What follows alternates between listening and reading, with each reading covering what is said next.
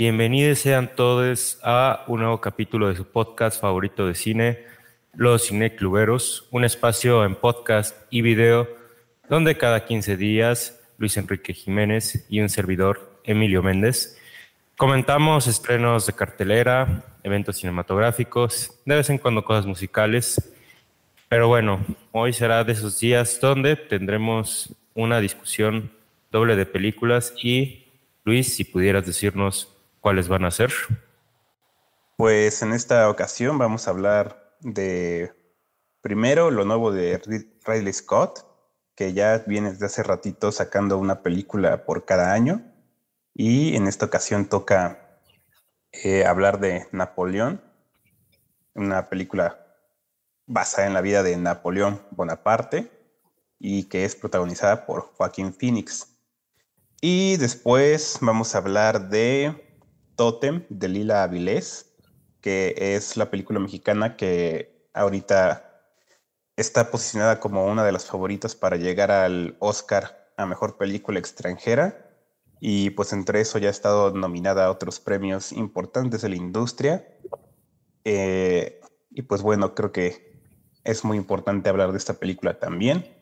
Pero primero vamos a hablar de Napoleón y pues Emilio nos va a contar de qué se trata y su opinión. Es correcto.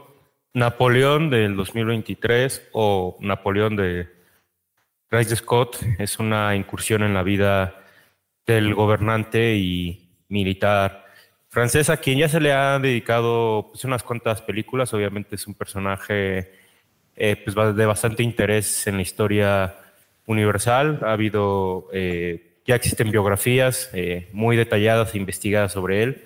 En cuanto a películas, la que más, destaca es la de 1927 del director francés Abel Gans, que no sé si la vamos a comentar mínimamente, pero bueno, es una película bastante interesante, silente, sobre una épica de guerra, pero que ante todo, creo que históricamente es la primera película que tiene un widescreen en la última media hora de película donde el director se avienta pues, el último tramo con tres cámaras o tres pantallas y pues es una cosa muy interesante de ver ahí cuando tengan la oportunidad de ver una copia en alta eh, definición.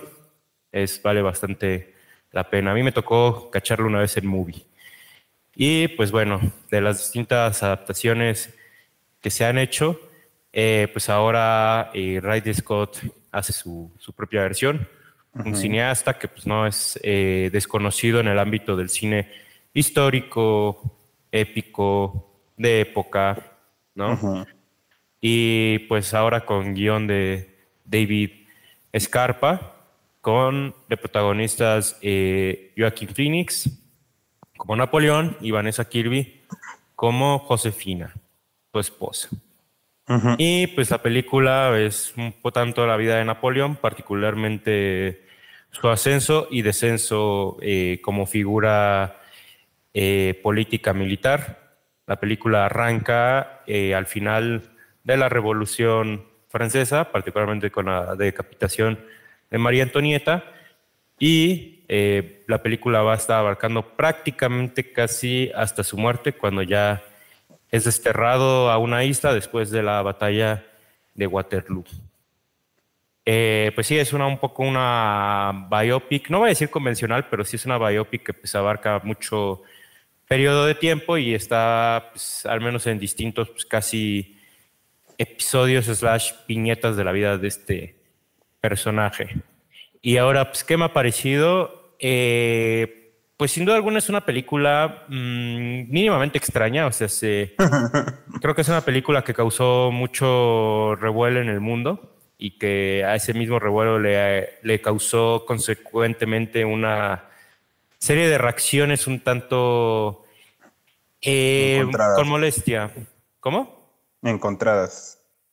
Es que diría encontradas, pero yo sí me quedaría un poco con, con esta cuestión, pues sí, insatisfactoria, ¿no? O sea, en Francia estaban muy emocionados por el estreno de esta película y ellos fueron casi que los primeros en quejarse y aparte pues allí se suma pues, una serie de entrevistas un tanto asertivas por parte de Ridley Scott hacia la prensa francesa Y pues sí, o sea, gente diciendo que esta es una biografía bastante errática, que no cumple con las expectativas. Pero bueno, ya empezando desde ahí, pues sí, los que dicen que no cumple con las expectativas, pues casi casi que ahí aplica el meme de, de James Franco en la balada de Buster Scruggs, ¿no? Cuando está en la horca y dice primera vez, o sea, es como de... Eh, eh, o sea, Ridley Scott es un director un tanto irregular, o sea, sí. Sí. Este ritmo bastante eficiente con el que trabaja, pues provoca que no todas las películas sean ni Blade Runner ni Alien, o sea, sí. Ya desde ahí hay que partir, o sea, sí si estás muy decepcionado con esta película, me pregunto si llegaste a ver The Counselor, si llegaste a ver La Casa Gucci. O sea, es como de... El tipo es falible, claramente. Y Napoleón no está dentro de sus obras maestras.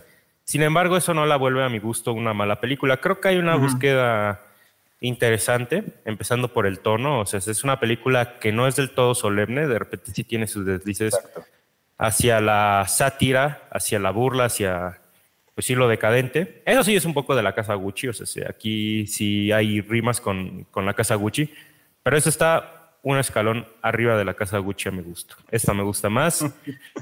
Eh, por lo menos a favor tiene, pues que es también una película épica y las secuencias de batalla están bastante bien y similar al último duelo, a el último duelo de las Duel. Creo que podemos decir que Ridley Scott deja lo mejor para el final. O sea, si, de repente no te está gustando gran parte de la película, la batalla de Waterloo te lo va a compensar, se los prometo. Pero eso sí, ahorita que menciona Last Duel, Last Duel sí es la obra maestra de Ridley Scott reciente. O sea, sé, si quieres ver al mejor Ridley Scott, ve The Last Duel. Ahorita voy a estar regresando un poco a ella. Pero el último duelo es de verdad magnífica, así es. Vemos el, al director en su mejor forma y a mí me dio mucho gusto en 2021 que la vi decir, qué padre que Ridley Scott todavía puede entregar películas así, pero también veo Napoleón y me sigue dando gusto porque es como de, no es necesariamente la mejor película del año, pero es la verdad un director que trabaja rápido y bien genera expectativa y todavía sus películas pues, tienen destellos de grandeza. Me, hubiera gustado, sin duda alguna, que toda la película fuera un destello de grandeza. No lo es, pero la verdad en esos momentos que sí logra dar una película eh, fuerte, Radio Scott, particularmente eh, creo que también se ha comentado eh, esta libertad interpretativa que hubo con Joaquin Phoenix y con Vanessa Kirby hay escenas donde se ve muy bien eso y hay otras donde es como de, mm, ok, ok, esto no funciona tan bien. Pero hay momentos donde es como de, qué bueno que se les permitió. Ahora, va a haber una versión de cuatro horas próximamente. Seguramente. Yo sí le tengo, un poquito de miedo. o sea, si la versión de dos horas y media no creo que sea lo mejor, no sé la de cuatro cómo va a funcionar, pero hay que verla y una de esas, quién sabe, igual y si termina siendo una mejor película. Pero independientemente de eso, yo quedo contento con, con, esta versión de dos horas y media. Y ante todo, creo que algo que no eh, han mencionado los detractores de esta película, y es por eso que yo sí diría, hay que verla con reservas y hay que verla sabiendo un poco quién es Riley Scott. Es que esta película, la verdad, es un vehículo muy interesante sobre lo que es la decadencia. Y Riley Scott es un cineasta que que sorprendentemente en casi toda su filmografía es un tema que, que ha tocado. O sea, está en, en, Blade Runner, se ve recientemente en La Casa Gucci, se ve de mejor manera en El Último Duelo. Y pues sí, puedes agarrar cualquier película de Ridley Scott o casi cualquier película y está este tema de la decadencia de un personaje o de la decadencia humanitaria. Y en algunas películas está mejor que en otras. Pero pues creo que aquí eh, con Napoleón, viéndola desde esa perspectiva, te alimenta un poco esta perspectiva caricaturesca que tiene por momentos la película. Y obviamente también el cómo se despide del personaje en este último tramo. Entonces, eh, viéndolo así, la verdad es una película que sí es congruente con lo que ha buscado Ridley Scott en otras películas. Eh, insisto, no es lo mejor que él ha hecho, pero eh, al menos es una película que yo disfruté la primera vez que la vi. Sí me quiero aventar una segunda vez en cine y pues ya ahí veré un poco cómo se me sostiene la película. Pero ya disfruté. Para mí tuvo un encanto particular. No sé a ti qué te haya parecido, Luis. Pues híjole, eh, creo que vamos por un camino similar en cuanto a nuestra opinión, porque yo eh, no, no, sabía qué esperar de la película y creo que eso es bueno, porque puedes llegar este, sin, pues sin preocuparte mucho de qué, qué vas a ver. Y así llegué, o sea, sin, sin mucho que pensar, ¿no? De lo que iba a ser Napoleón. Eh, pero a lo mejor me hubiera gustado saber un poquito más porque eh, es una película de, creo que ya lo mencionaste, como de tonos muy, bueno, como que varía mucho de tono. Y fue ahí donde me, pues me perdió un poco, porque justamente creo que sí hay momentos en los que sí es una biopic eh, muy regular, o sea, de que va de Napoleón hizo esto y luego hizo esto y luego fue aquí, se casó con Josefina, hizo esto, ¿no? O sea, muy este periódica, por así decirlo. Eh, y de repente hay momentos en los que se centra puramente en el personaje, ¿no? Y estos son momentos donde es más una comedia que nada. Y son esos momentos los que realmente me gustaron mucho. Y, pero es un tipo de humor, o sea, que, que como que no, no sé qué tiene, no sé cómo llamarle ese humor, pero que a la gente no, se les entra por un oído y le sale por el otro, ¿no? O sea, al menos en mi experiencia, la sala fue casi totalmente silencio ante unos chistes que a mí me parecieron eh, tremendas joyas. Eh, toda esta cuestión, esta secuencia en la que la gente persigue a Napoleón este, como en un parlamento y se cae por las escaleras y todo esto, o sea, es una secuencia cómica, o sea, directamente cómica. Y en la sala es silencio. Y eso me pareció, pues dije, órale, o sea, no, no sé si a mí me está dando risa.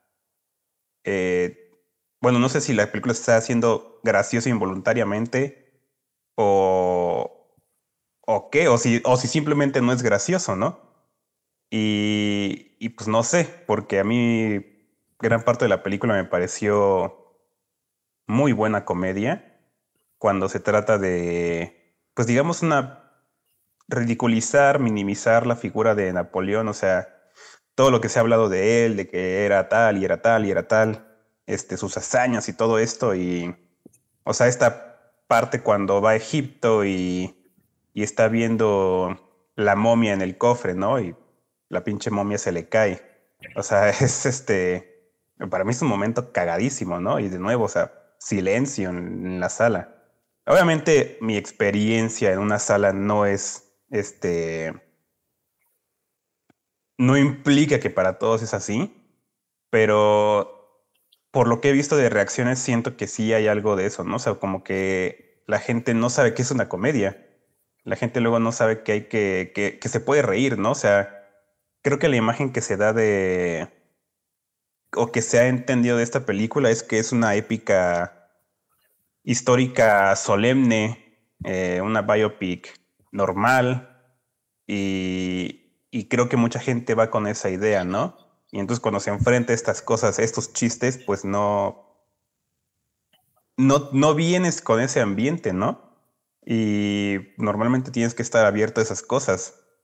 Entonces, por ahí diría que que sí es un poco problema de la, audiencia, pero también es un poco problema de la película, ¿no? Porque es, como digo, así tiene esas partes que son muy solemnes, que es muy de del libro de historia, de pasó esto, pasó el otro, este, muy, muy informativa, ¿no? Y, y sí, como que a mí me, me traía así de que una parte me río, en la otra como que ya me quiero dormir. Eh, luego las batallas, buenísimas, o sea, muy chido para ver en IMAX. Eh, pero después de un rato ya es como de, bueno, ya, ya estuvo, chavos, o sea, ¿para qué necesitamos ver tanto esta madre, no? O sea, está, está muy padre. Bueno, que creo que es un efecto bien logrado porque no son secuencias que digamos entretenidas, o sea, sí son bastante tortuosas como la guerra debe serlo. Y... Pero sí, no sé, o sea, como que iba de una cosa a otra y como que cada cosa tiene su tono y cada, por cada una podrías tener una película diferente. Entonces, también en ese corte de cuatro horas le temo porque no sé si, no sé si realmente solucione eso o, o si ahí sí podíamos ver cómo, cómo puede cajuar, este, cuajar todos estos tonos en, en, en uno solo, ¿no? Y, o sea, creo que al final sí me gustó. No puedo decir que me decepcionó porque, o sea, pues esto de que mencionas de las expectativas, ¿no? Ahora sí que yo sabía, yo sabía que estaba el riesgo, ¿no? Que estaba, que está esta, esta teoría de que Ridley Scott saca una película buena y una mala eh, así consecutivamente. Y, y no sé, porque ahora sí que depende a quién le preguntes, ¿no? Pero así que digamos, mala, mala, eh, híjole, o sea, se me hace se me hace un poquito difícil decirle mala. Eh, diría regular, pero porque tiene cosas que me interesan mucho, que me parecen muy buenas, y tiene otras que pues sí, o sea, creo que vuelvo a esta parte que es como muy biopic histórica, o sea, es ahí cuando sí digo, ah, eh, pude haber visto un documental, ¿no? Por eso estas cosas como de que, ay, que le disparó, este, a las pirámides y eso nunca pasó, yo digo, pues sí, es, es bastante estúpido, pero, o sea, es una película y velo, velo desde la perspectiva del personaje, ¿no? O sea, a lo mejor es como lo que él, lo que él veía, ¿no? O sea, no es, no es necesariamente lo que pasó. Y entonces, pues sí, o sea, me siento, todavía al día de hoy, eh, me siento muy conflictuada con la película, pero diría que la balanza sí está un poquito más hacia que me gustó, a que, a que no. Ok, ok. Así que aquí tenemos un par de cosas interesantes que hablar.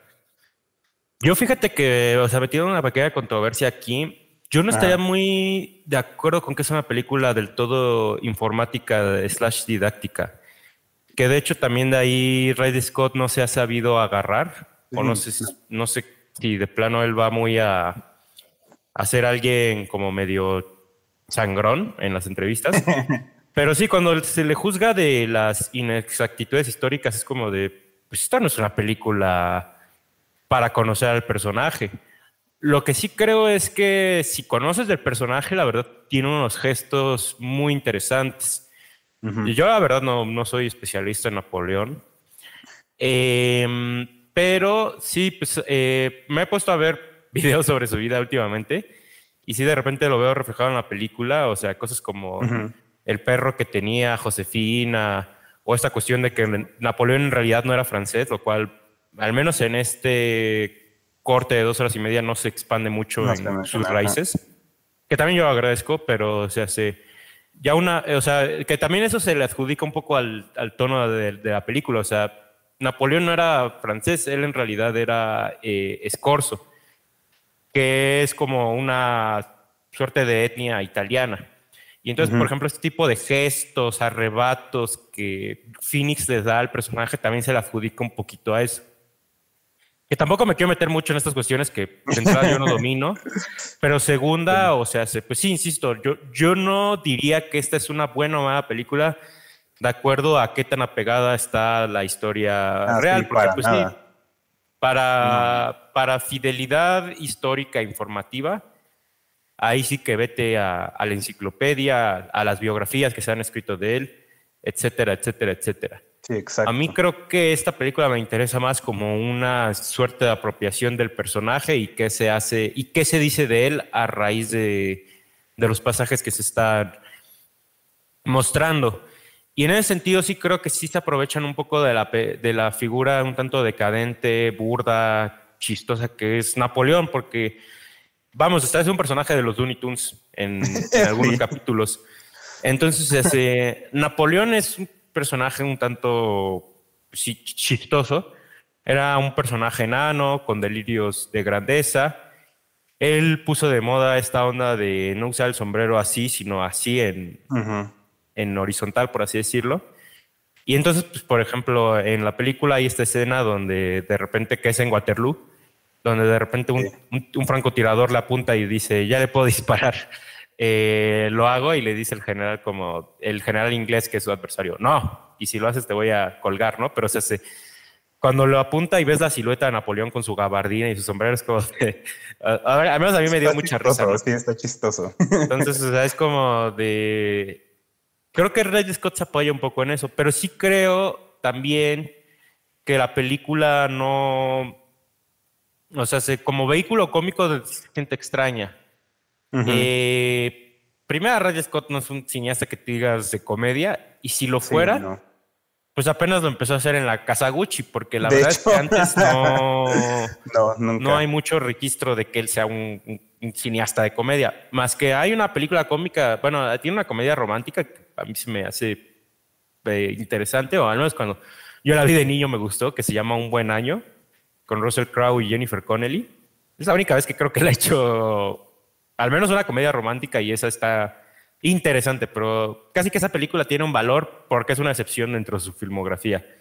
Ya de ahí, de repente en la casa Gucci es de, ah, ya voy a empezar a satirizar más a la clase, a cierto tipo de personajes o a lo que es la desgracia humana per se.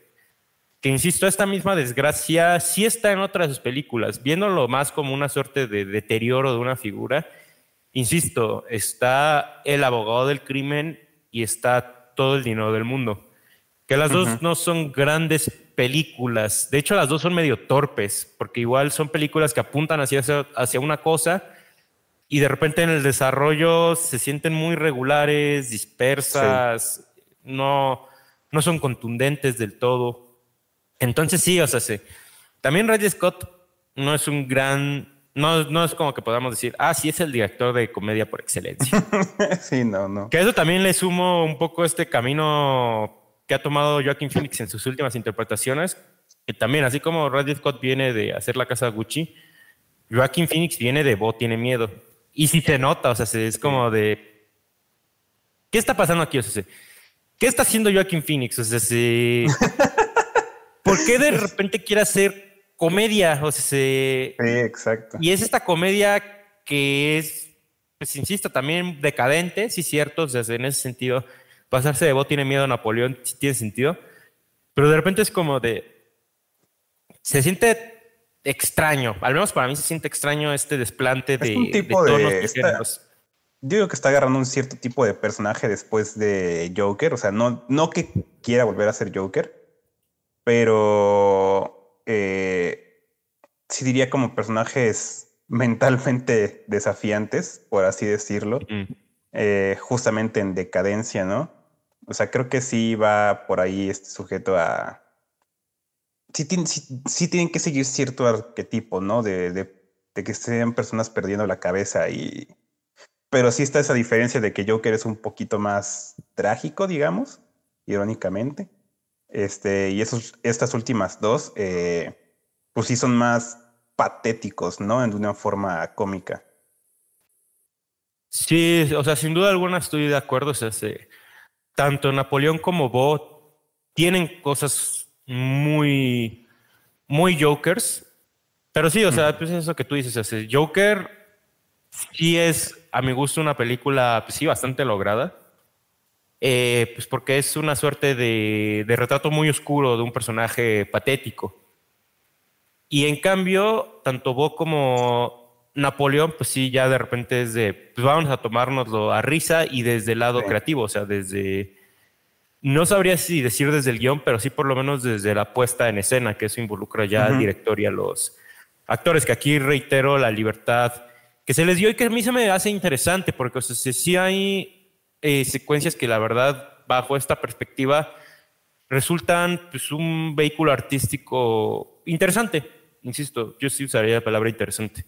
O sea, también está esta secuencia donde Napoleón y Josefina se divorcian. Y ahí sí es como de, ouch. O sea, sí. Sí. Qué, qué fuerte está esto, porque sí, o sea, sí. Es una escena que te mezcla lo burdo con lo brutal. Sí. Y tal vez creo que aquí ya acabo de decir algo que a mí me hace resonancia, pero igual y por ahí se tuvo que haber ido esta película. Sí. Vámonos a irnos a lo burdo y a lo brutal, que sí es cierto, voy a lo mismo.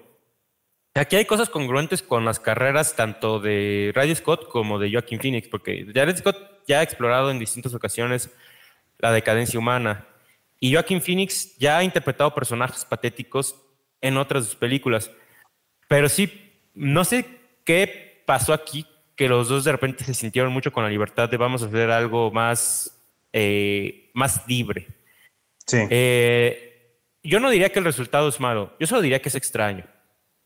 Eh, pero sí, creo que yo al menos yo sí podría decir que aprecio la pequeña búsqueda que hay en esta película y sí creo que hay momentos, la verdad, bastante logrados. Yo me quedo, por ejemplo, con esa cuestión del divorcio, de la seducción, de las cartas que hay entre Napoleón y Josefina. Vanessa Kirby creo que está muy bien en esta película. Yo sí, eh, apoyaría que se le nominara al Oscar.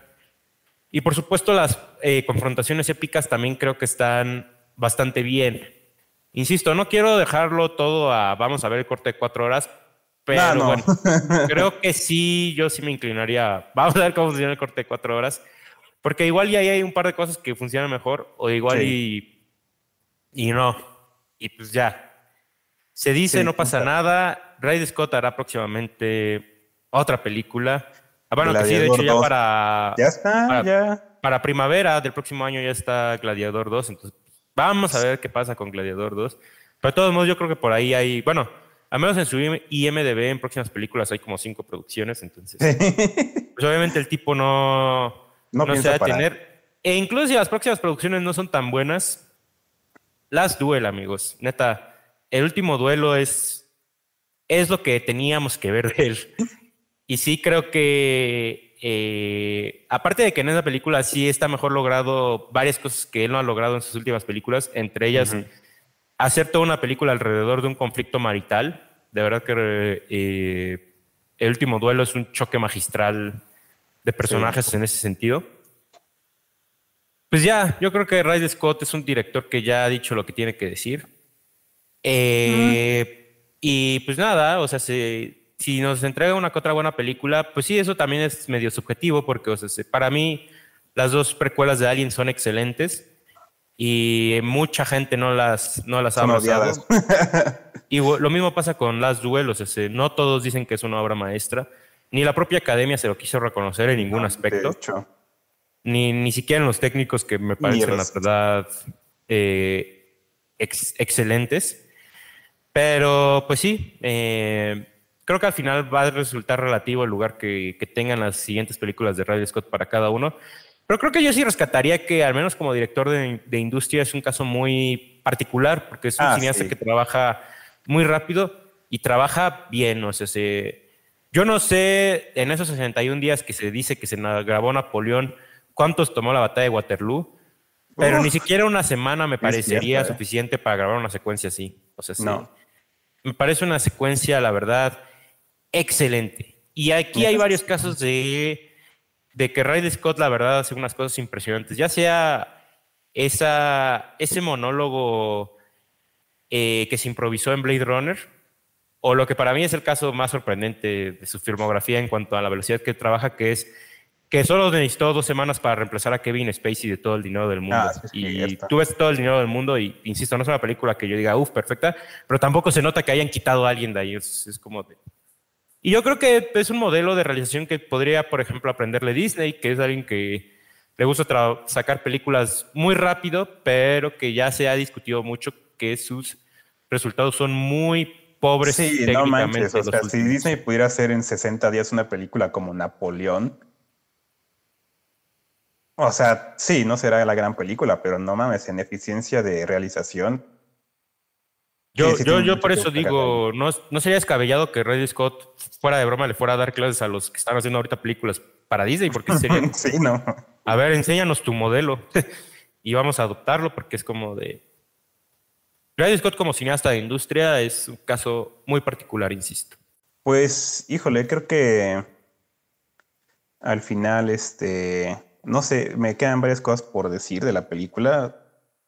Y una es que es que sí es, que sí es mucho hablar de Ridley Scott como él como director. O sea, siento que ya como dijimos, no es un director de comedia, o al menos no lo era hasta House of Gucci. Y mm. esa película también le fue mal un poco porque también como que nadie entendía que era una comedia. Muchos fueron pensando que era una, un thriller, una biopic eh, seria, algo así. Y no lo es. O sea, tú ves a Lady Gaga actuar como actúa y, o sea, ¿cómo, cómo tomas eso en serio? O sea, y, lo hace muy bien, pero o sea, no es. Y House of Gucci tuvo que haberse visto como una comedia trágica, lo cual sí, es. Claro. Sí. Y Napoleón le pasa lo mismo. Es también es una película trágica, pero no solemne de inicio a fin. O sea, Exacto, sí, no, no lo es. Y, y no sé, siento ahí que sí es una cosa en la que Riley Scott se podría preguntar si realmente le está funcionando eh, jugar con este tono. Eh, por un lado, yo digo, qué chingón, ¿no? Que a tus ochenta y tantos años, eh, después de cincuenta y tantos de hacer películas, te atrevas a cambiarle al tono, yo lo aplaudo. O sea, bueno o no el resultado, o sea, eso no importa. El hecho de que esté intentando algo diferente, a mí me parece genial. Y no sé, creo que la película sufre por ello, pero, o sea, prefiero eso a que si hubiera hecho una biopic regular, o sea, X. Creo que eso lo habría sufrido muchísimo más, me habría gustado muchísimo menos, me habría interesado todavía menos.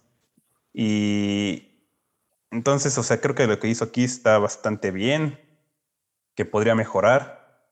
Pero creo que sí mucho lo atribuyo al tipo de director que Riley Scott es. O sea, creo que sí es alguien que, que siempre se ha ido por la grandeza de, de lo que tiene en pantalla o sea, siempre es como la magnitud de su proyecto, eh, justamente esto de las batallas, todo eso, o sea, no necesariamente que sea espectáculo, o sea, no lo quiero llamar espectáculo porque creo que no lo hace siempre por entretenimiento, o sea, Blade Runner es una película llena de cosas eh, geniales, pero no te diría que, ah, qué, qué entretenido, ¿no? Qué entretenimiento, qué diversión. Y eso está bien, ¿no? Pero creo que eh, cuando se trata de cosas muy emocionales, eh, es ahí cuando siempre siento que flaquea Scott. Bueno, no siempre, pero sí hay veces en las que no, no veo que lo entienda muy bien. Y aquí creo que un punto que pudo haber sido muy fuerte de la película sí era la relación entre Josefina y Napoleón. Y, y nunca sentí emoción eh, en ella, ¿no? O sea, nunca Sí, como que no, nunca sentí este esa devoción que tanto, como que nada más se decía, se decía, pero creo que el único momento en el que lo sentí fue como casi por ahí al inicio, cuando Napoleón se entera que tiene un amante, esta Josefina, y ahí sí dije, ah, órale, o sea, sí, sí está intenso este pex. Pero después de eso como que ya eh, sentí mucha frialdad con esa relación y al final resulta que esa relación era como el... Eh, el conducto, ¿no? De la película y, o sea, y de ahí viene el por qué es una tragedia, ¿no?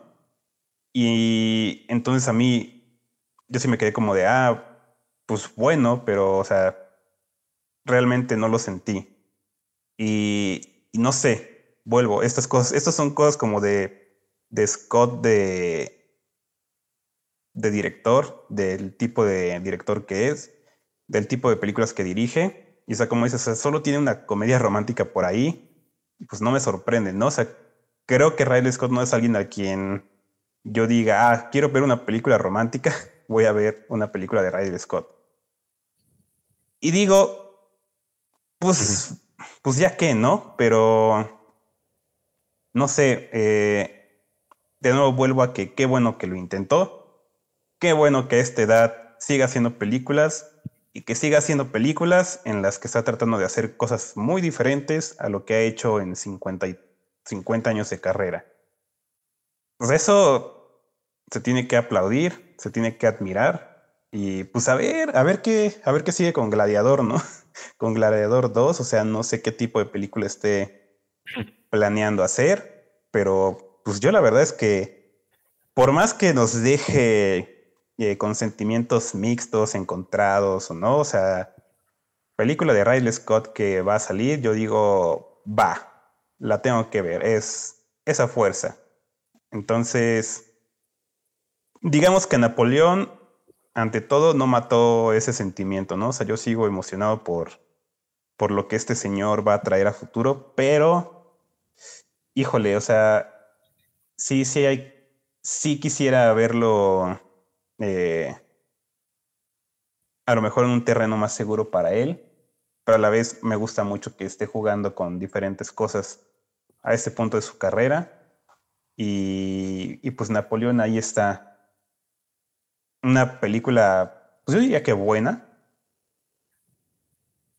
Para quien, no sé, o sea, no sé quiénes somos su público, pero supongo que ahí estamos. No sabría cómo definirlo. Pero pues ahora sí que quien no la ha visto, pues unas cuantas advertencias, ¿no? Al menos creo que han tenido aquí de qué tipo de película es y qué tipo de película no es, para que no vayan eh, con ideas eh, mal, bueno, pues sí engañosas, ¿no? De lo que es la película.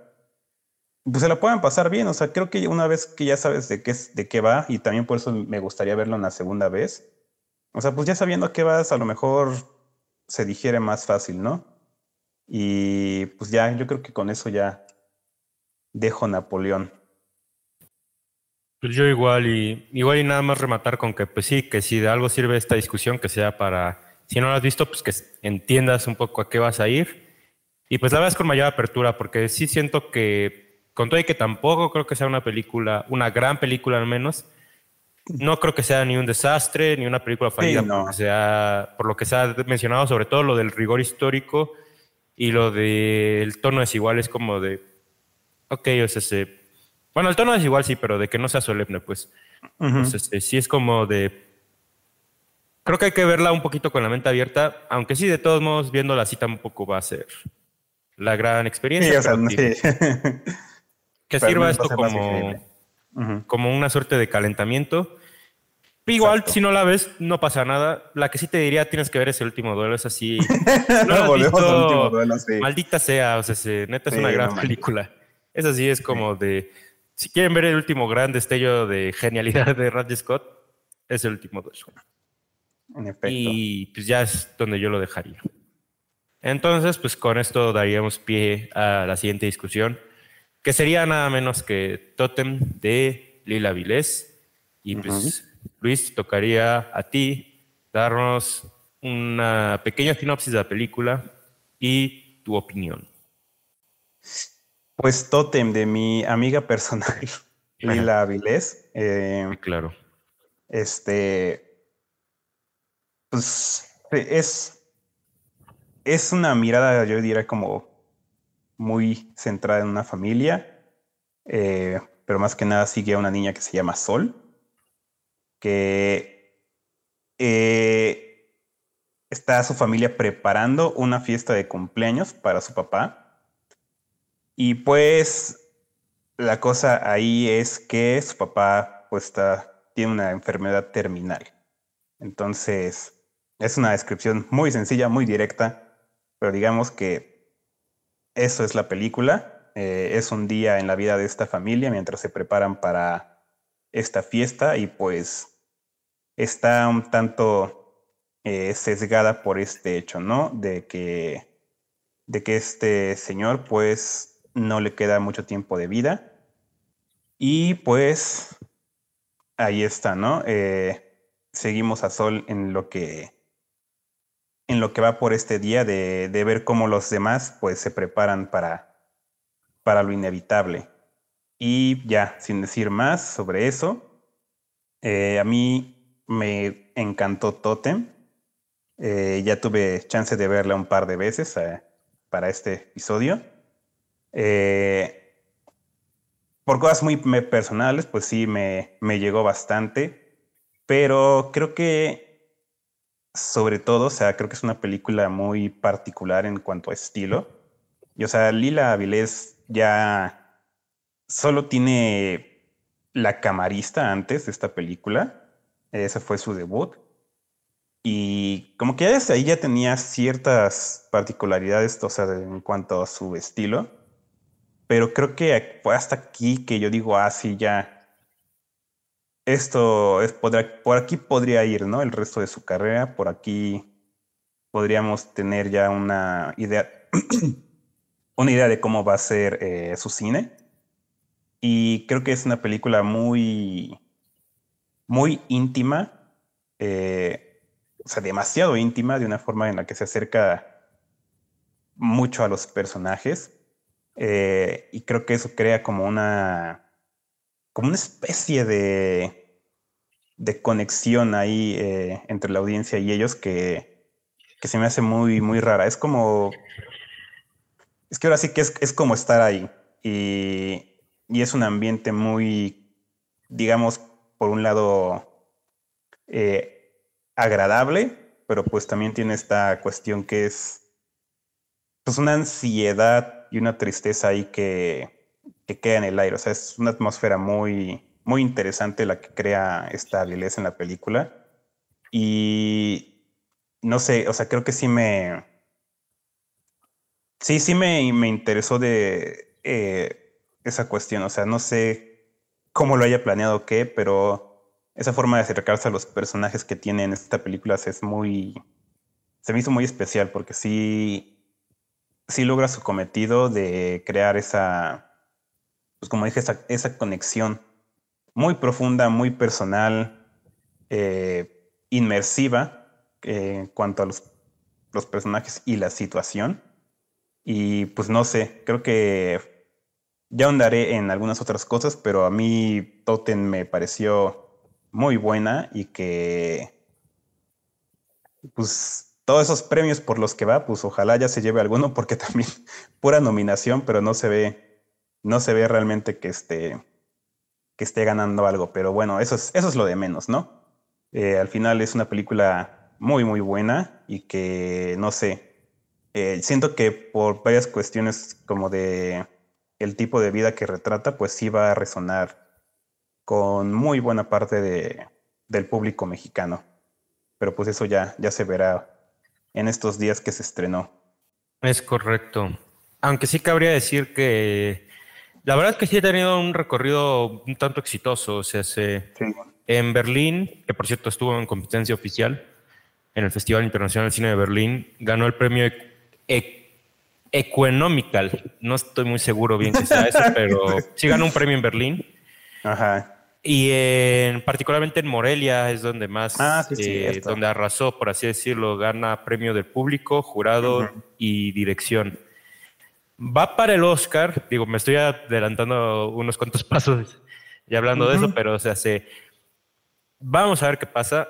Yo creo que sí tiene una pil de película un tanto europea, que, que sí, o sea, sí le gusta a varios mm, festivales y espectadores internacionales. Ahorita voy a hablar de algunos a los que me recordó un tanto, o bueno, de una vez los digo. Por ejemplo, eh. Javier Dolan o Carla Simón, pero ninguno de los dos ha sido nominado al Oscar. Entonces, es ahí cuando yo digo, vamos a ver cómo le va a Totem en la carrera del Oscar. Obviamente, al ser una película mexicana, pues yo, yo la apoyaría, ojalá, ojalá sí lo haga. Y bueno, ya pasándome a mi opinión de la película, pues sí era una película por, la, por lo mismo por la que yo tenía eh, bastantes expectativas, porque pues sí es, es, una película que ha causado bastante ruido desde su estreno en Berlín. Eh, también yo tengo mucha afinidad por la camarista, creo que es una ópera prima eh, muy lograda, muy interesante, que sí demuestra una cineasta que está en una suerte de, de línea de otros cineastas contemporáneos pero que pues, eh, nos está hablando de cosas eh, muy particulares. Particularmente, La Camarista es una película que habla mucho sobre la aspiración a algo más.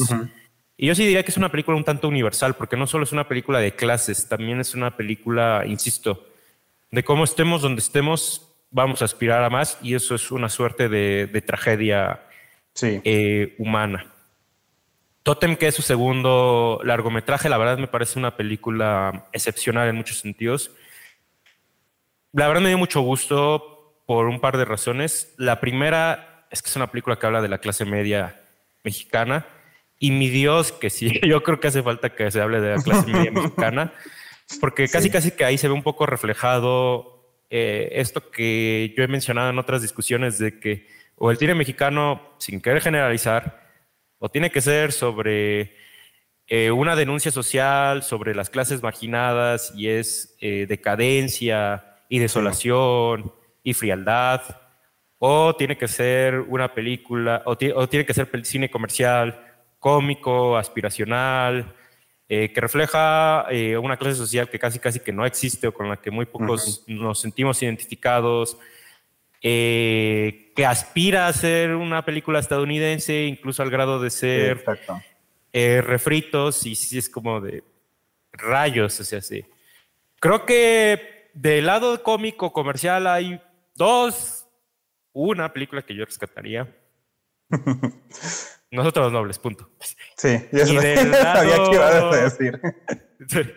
y del lado eh, más artístico, sí hay un puñado más que me interesan. Sí, claro.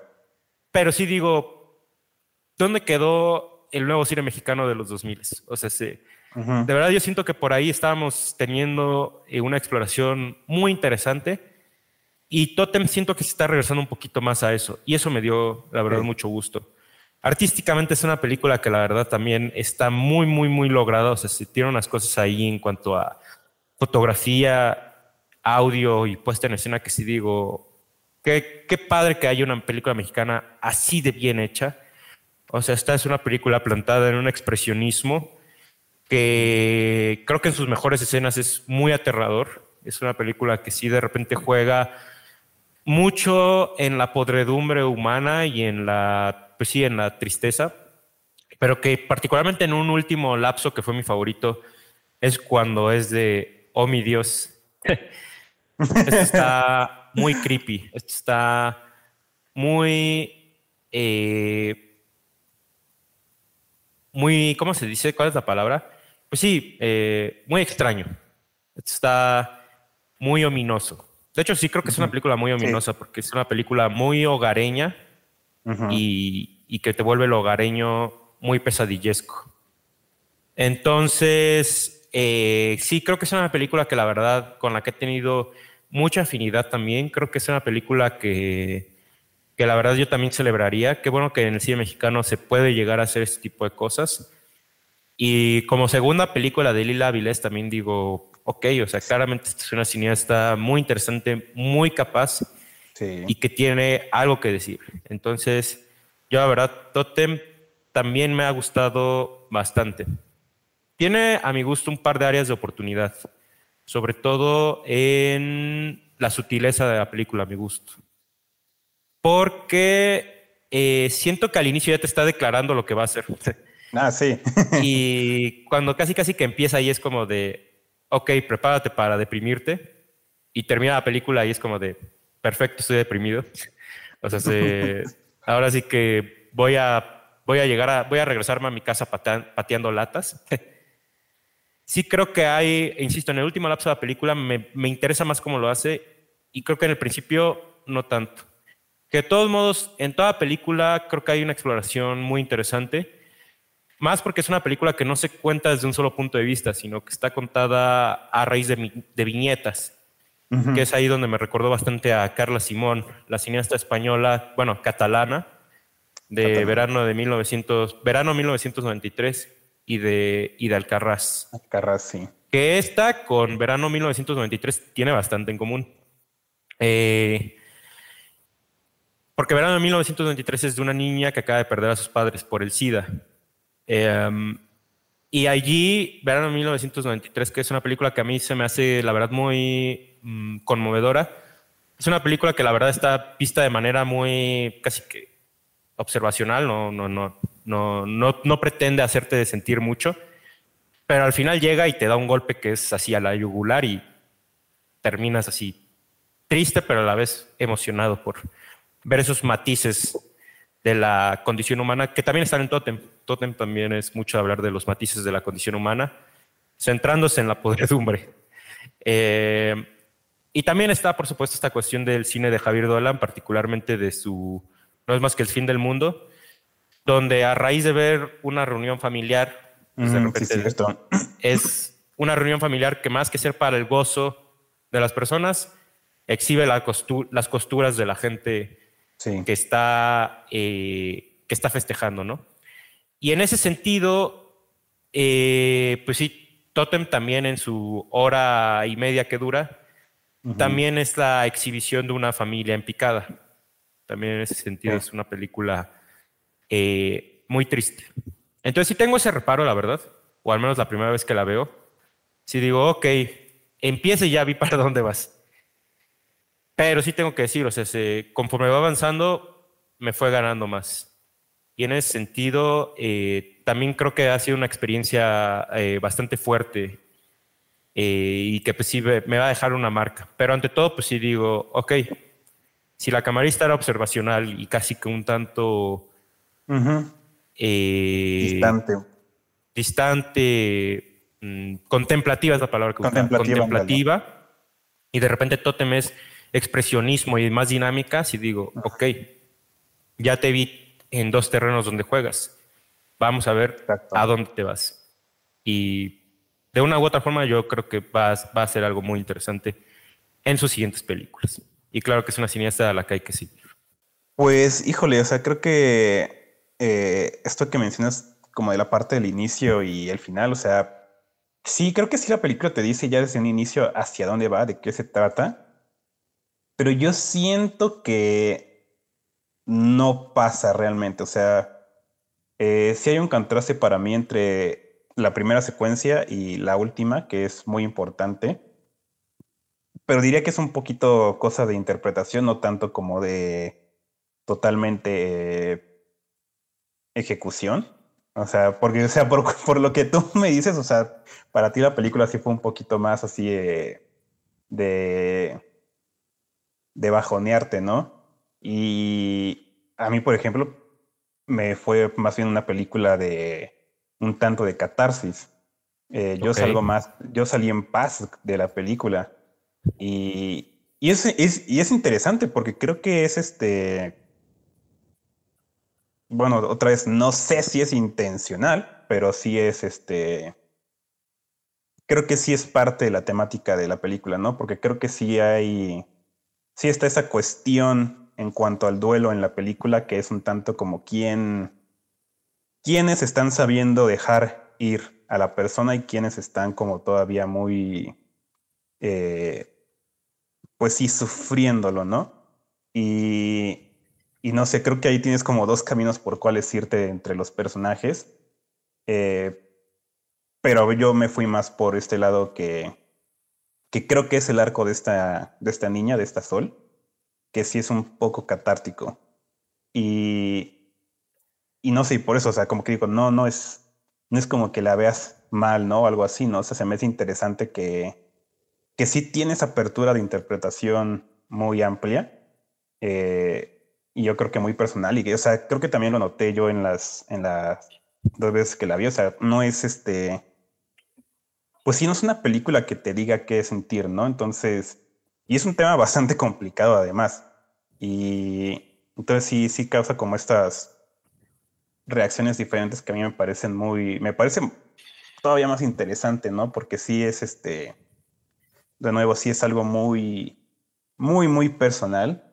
Y, y no sé, o sea, sí, sí, no, no, eso no es tanto como una respuesta, sino como el señalar, ¿no? O sea, creo que sí es importante, al menos para quienes no la han visto, o sea, saber que, que es una película que te va a sacar, te va a sacar cosas, o sea, quieres o no, te deje deprimido, te deje en paz, te deje como agridulce. Es una película que, que saca cosas, ¿no? Al menos si has vivido algo similar o que pues, creo que todos, eh, te va a sacar cosas y, y eso es para mí una cosa muy, muy, muy importante en el cine, o sea, y en el arte general, ¿no?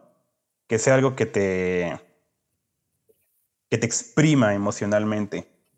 Y, y aparte de esto, esto que mencionas de ver este, a la clase, digamos, media de México,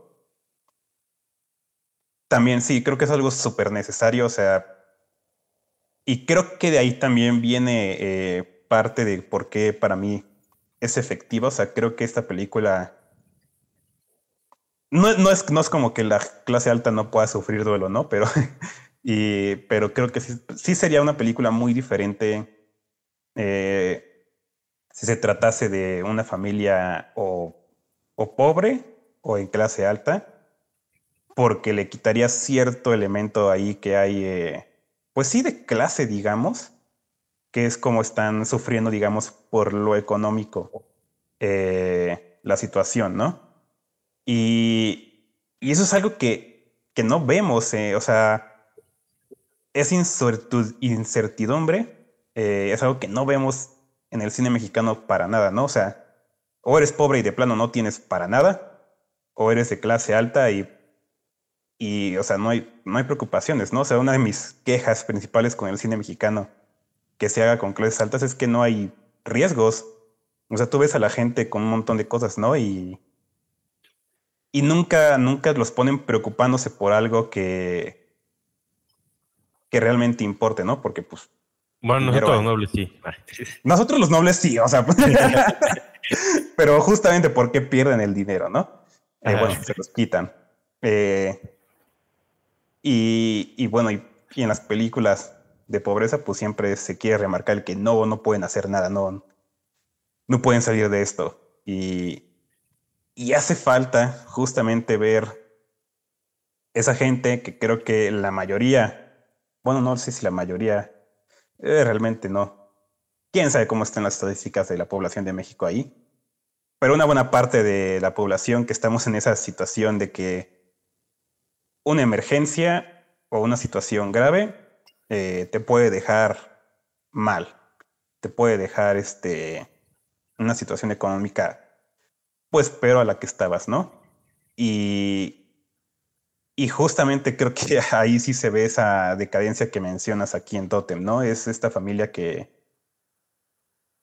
no sabes en qué va a terminar, ¿no? Después de esta situación, o sea, se lo están debatiendo y pero la película pues es un, como está un poquito más centrada en la perspectiva de Sol, es como algo que, que escuchas, ¿no? Pero que no, que tú no tienes como control en ello, tú no tienes opinión en ello y, y por eso es hasta más pesado para mí.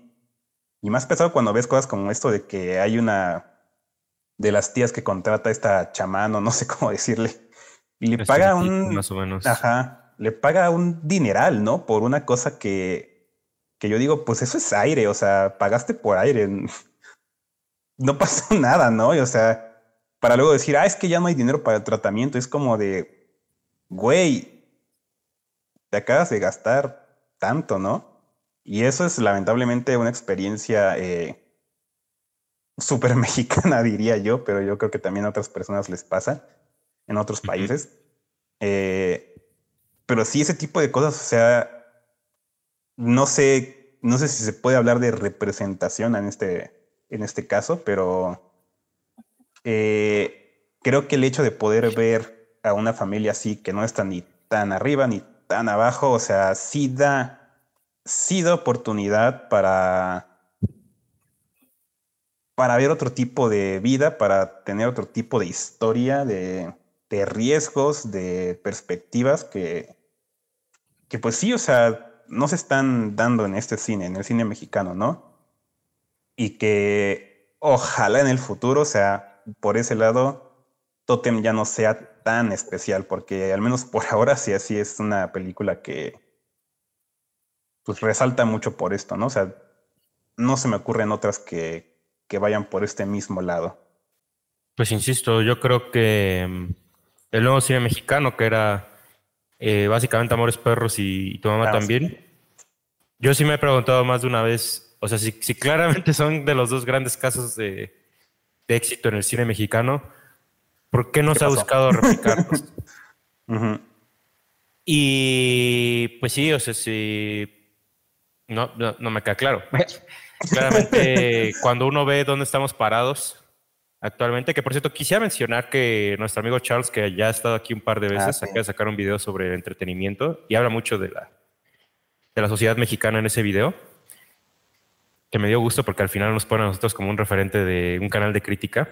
Uh. Y sí me sentí, me sentí la mamada porque nos pone al lado de Alejandro Calvo y de,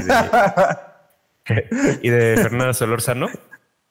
Eh, pero sí, o sea, viendo estos casos, por ejemplo, de qué ha pasado con el entretenimiento actualmente y qué ha pasado con el cine mexicano actualmente, sí claramente hay una cadena de circunstancias que no vimos venir y que nadie hizo nada al respecto.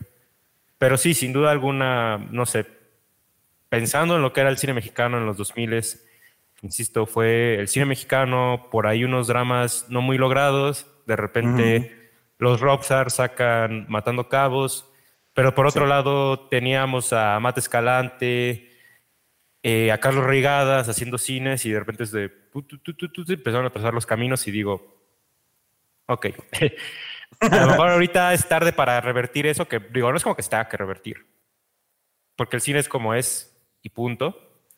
Sí. Pero sí a lo mejor hay unas formas de trazar nuevas rutas que se está haciendo y justamente Totem creo que es un muy buen ejemplo eh, de ello.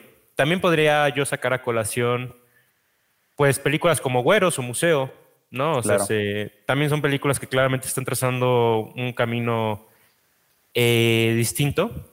Claramente Alonso Ruiz Palacios es un cineasta que está triunfando aquí en México y en el extranjero.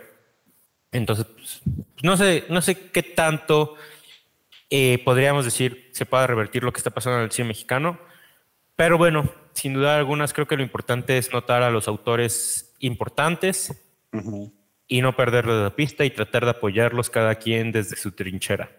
Y si alguien va a ser un creativo, pues también pensar, ¿no? ¿Qué es, lo que falta en el, ¿Qué es lo que falta en el cine mexicano y qué me gustaría hacer a mí al respecto? Y sí, vamos a ver en unos años qué pasa, pero por lo mientras, pues como tú bien dices, pues Totem resulta un caso eh, particular por lo, por lo mismo. Y pues sí, me gustaría volverla a ver por lo mismo de que tú dices de que tú ya la viste más como una catarsis. Eh, pero sí, yo, yo sí, yo sí lo sentí un tanto como sí muy marcada su, su intención de, eh, de, exhibir la podredumbre humana, porque hasta está siento yo, o sea, hasta siento yo está un poco en su expresión artística, ¿no? Más de que cuando llega la noche en esta película, porque como bien dijiste al inicio, la película está contada en una jornada. Cuando llegamos a la noche es cuando yo siento que vemos la película en su máxima expresión, es como eh, el abuelo que, que, no puede hablar, que tiene un mal en la garganta y usa este aparatejo. Eh, cuando ves caminando en pasillos es como de, ok. Y cuando ves al padre también, cuando ya sale de la habitación y va hacia la fiesta, es también como de, oh, ok. Sí. Que sí, la película al final llega a catarse sin duda alguna. De hecho, la toma más ejemplar que tiene la película, que es la verdad magnífica, eh, pues es esta que se ha usado mucho en la promoción, esta de Sol viendo las velas, ¿no? Eso es catarsis. te sostienen la toma por lo menos un minuto y es como de, ok, ¿qué está pasando aquí? Sí. Y de ahí te lleva a una serie de tomas finales que sí, son muy preciosas y son muy abiertas justo por la apertura de la significación que puede pasar. Obviamente hay aquí una dirección de lo que pasó, pero también hay una dirección de lo que está pasando con los personajes, con todos los personajes. Sí. Que sí, pese a que Sol es la protagonista, en realidad creo que algo muy particular que tiene esta película es que en realidad no toda película está contada desde su perspectiva. Que también a mí me hubiera gustado un poco ver eso. Pero también la película eh, creo que también se nutre un poco de esta perspectiva de viñetas y de multiperspectivas. Pero eh, sí, esto es una película más, insisto, estilo Carla Simón. A mí sí me recordó bastante a, a Carla Simón. Más porque, insisto, uno de los momentos clave de esta película hay una suerte de presentaciones de eh, como de espectáculos de vodevil, que es vamos a contrastar la felicidad con lo triste. Y a eso yo iba un poco al decir que la película sí se decanta un poco en la primera secuencia, que es como de que sí, esto es una película triste, pero aparte es una película que constantemente te va a estar contrastando la felicidad y la tristeza. la película es una contradicción completa, ¿no? Que eso, insisto, es muy del cine de, de Carla Simón. Eh, pero entonces, que bueno, también lo tenía, por ejemplo, Afterson de Charlotte Wells, ¿no? Entonces, hace. Eh, creo que a eso me refería yo al decir la película se decanta, no de que sea predecible, porque digo, ah, no, hay mucho que espolear, no. hay mucho que espolear de esta película, pero sí de decir, desde la primera secuencia es de, vamos a hacer esta suerte de contradicción, triste y felicidad. Entonces, pues sí, eh, creo que básicamente eso sería lo que yo diría. Mm, sí, la voy a checar una segunda vez, a ver qué tanto cambia mi, mi perspectiva de ella. Pero yo sí me iría un poco a que esta es una película sobre lo monstruoso, sobre lo minioso y sobre lo expresionista.